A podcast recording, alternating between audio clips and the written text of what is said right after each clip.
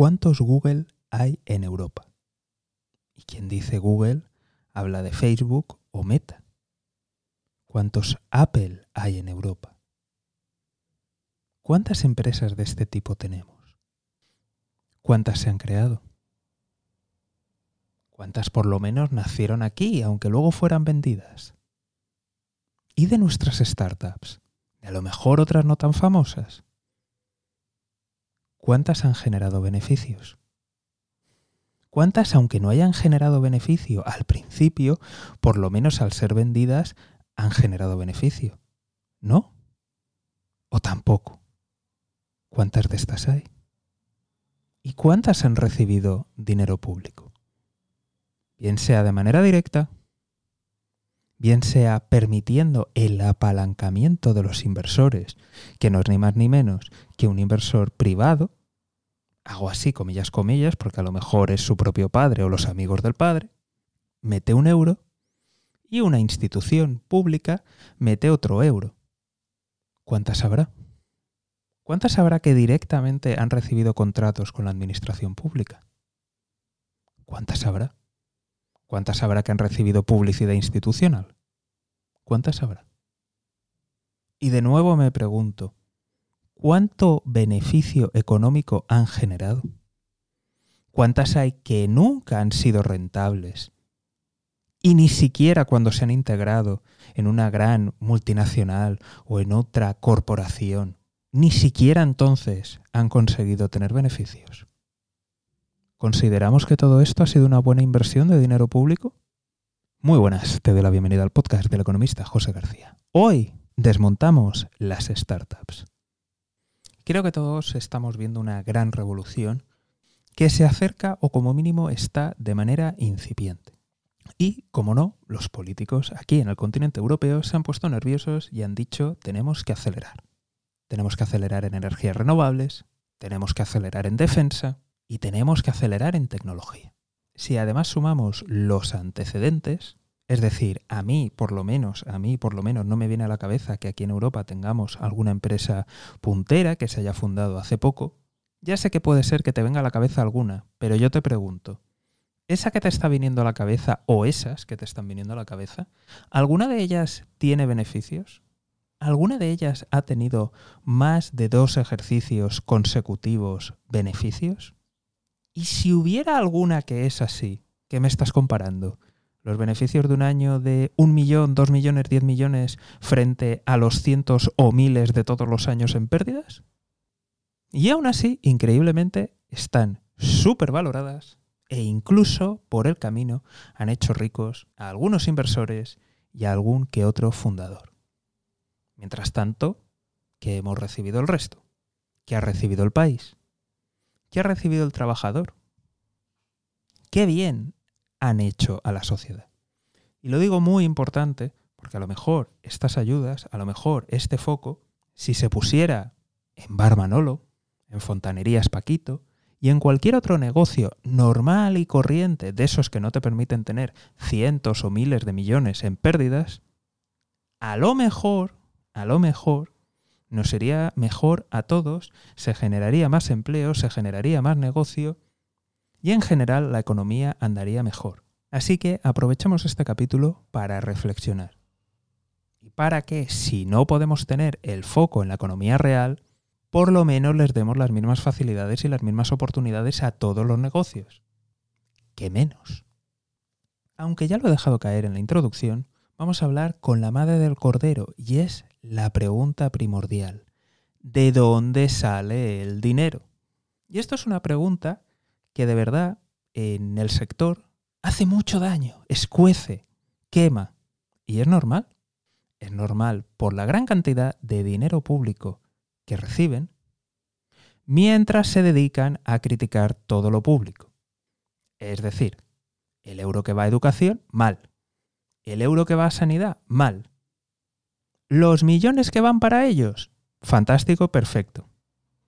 Me encanta, me encanta. Siempre hablando del mercado en cada charla, dándonos lecciones del valor, del progreso, de la innovación, del mucho valor que generan, cuando luego, si seguimos el rastro del dinero, encontramos dinero público.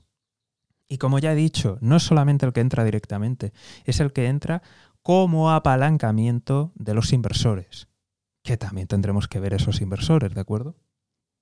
El dinero que entra como publicidad institucional, el dinero que entra como contratos por prestación de servicio o por productos.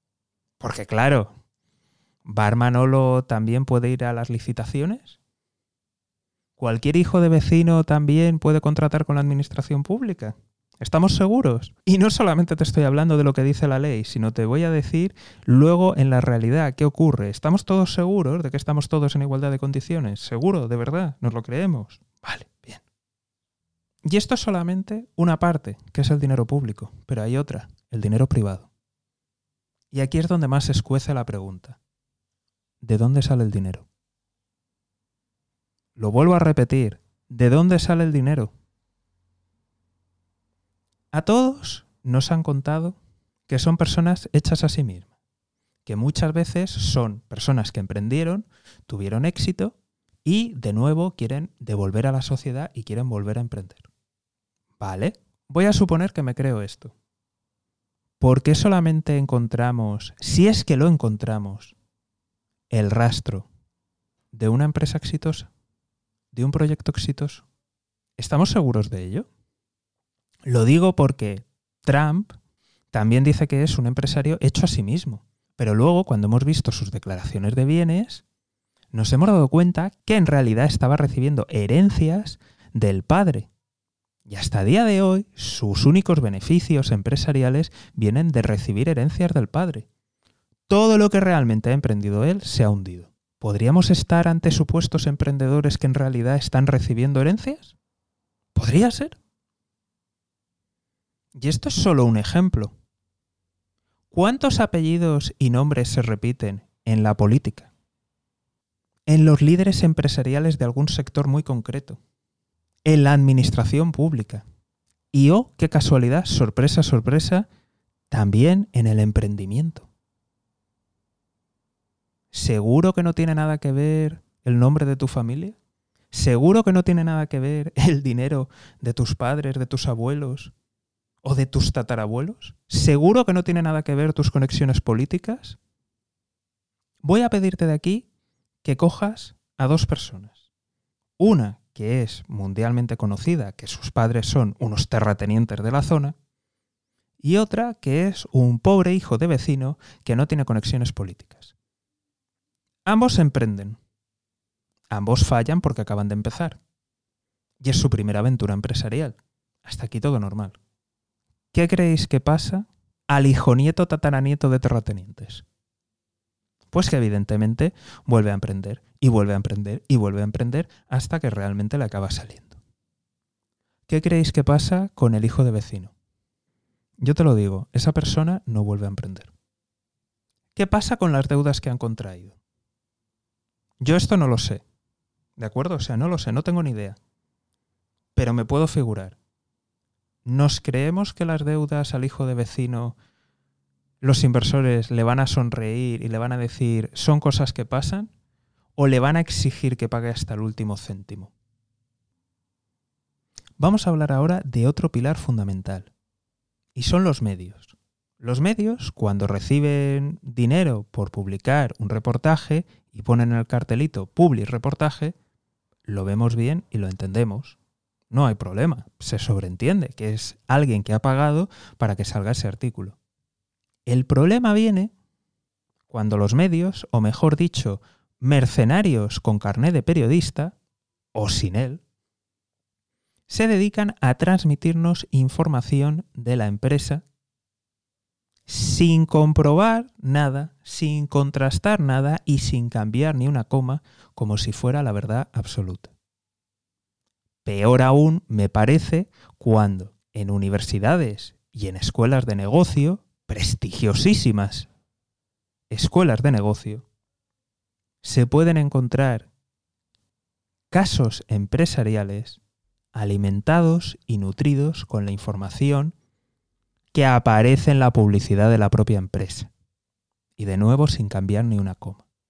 Y luego nos sorprendemos de esas empresas que han estado defraudando, que han estado estafando, que resulta que todo su negocio era mentira, y o nos llevamos las manos a la cabeza. ¿Cómo es posible? ¿Cómo es posible que gente tan preparada y tan estudiosa nadie viera nada?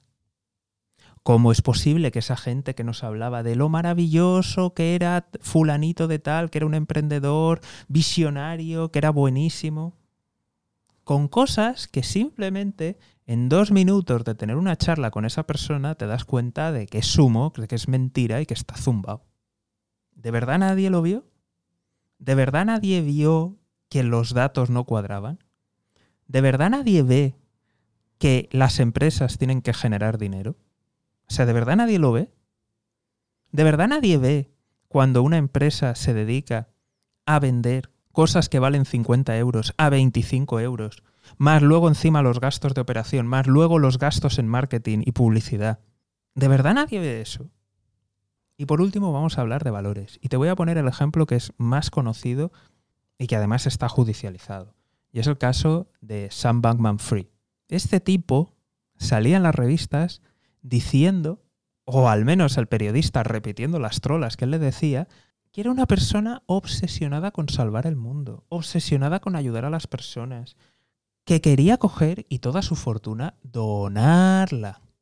Donarla.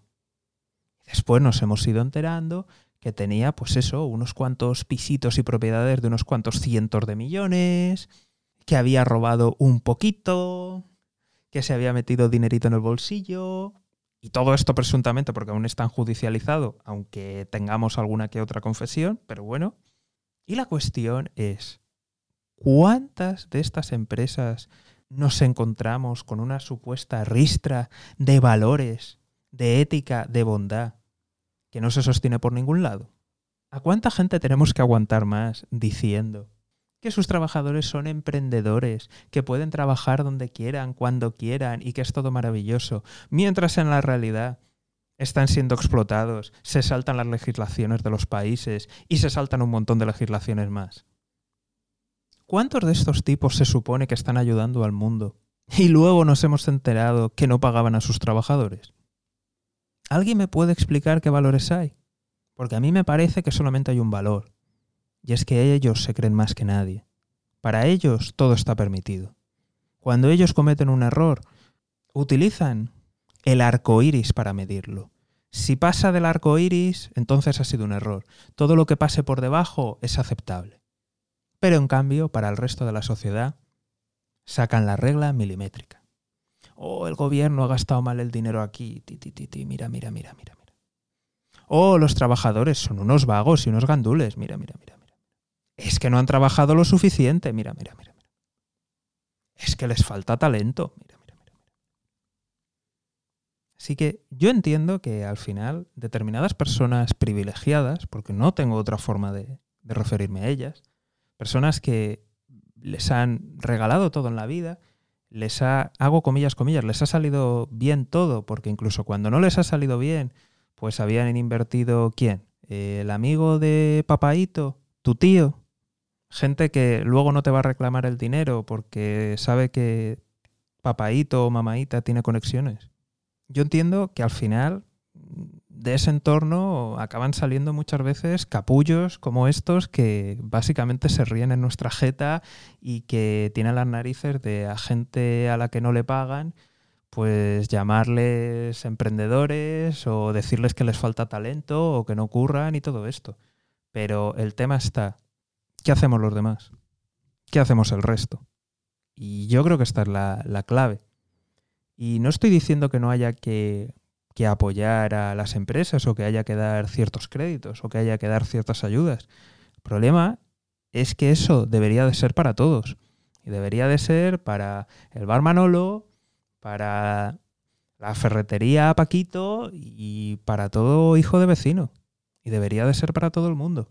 Porque si al final estas empresas o este, en fin, este presunto chiringuito que parece que hay aquí montado, resultara que es que nos está aportando, resultara que es que nos está dando que cada año tenemos un Google o cada cinco años tenemos un Facebook o tenemos un Apple y está generando riqueza, está generando valor, bien, Pero cuando al final estamos viendo empresas que son deficitarias, que no han ganado dinero ni antes de la venta ni después de la venta y no lo van a conseguir nunca, que no generan ningún tipo de beneficio, que tienen a un montón de gente que está cobrando en promesas, promesas de algún día ganarás más, algún día te ascenderán, algún día te llevarás el stock option o algo.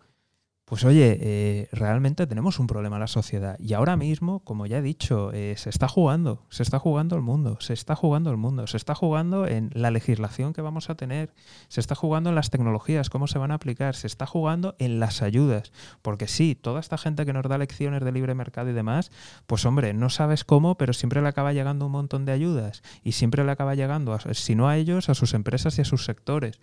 Entonces, de verdad veo, el futuro bastante preocupante y creo que tenemos que atender este y otros muchos temas. Así que si a ti te parece esto interesante, seguimiento, suscripción y por favor, por favor, compártelo. Porque desde luego las redes sociales que pierden dinero, desde luego no van a compartir este capítulo. Un saludo y toda la suerte del mundo.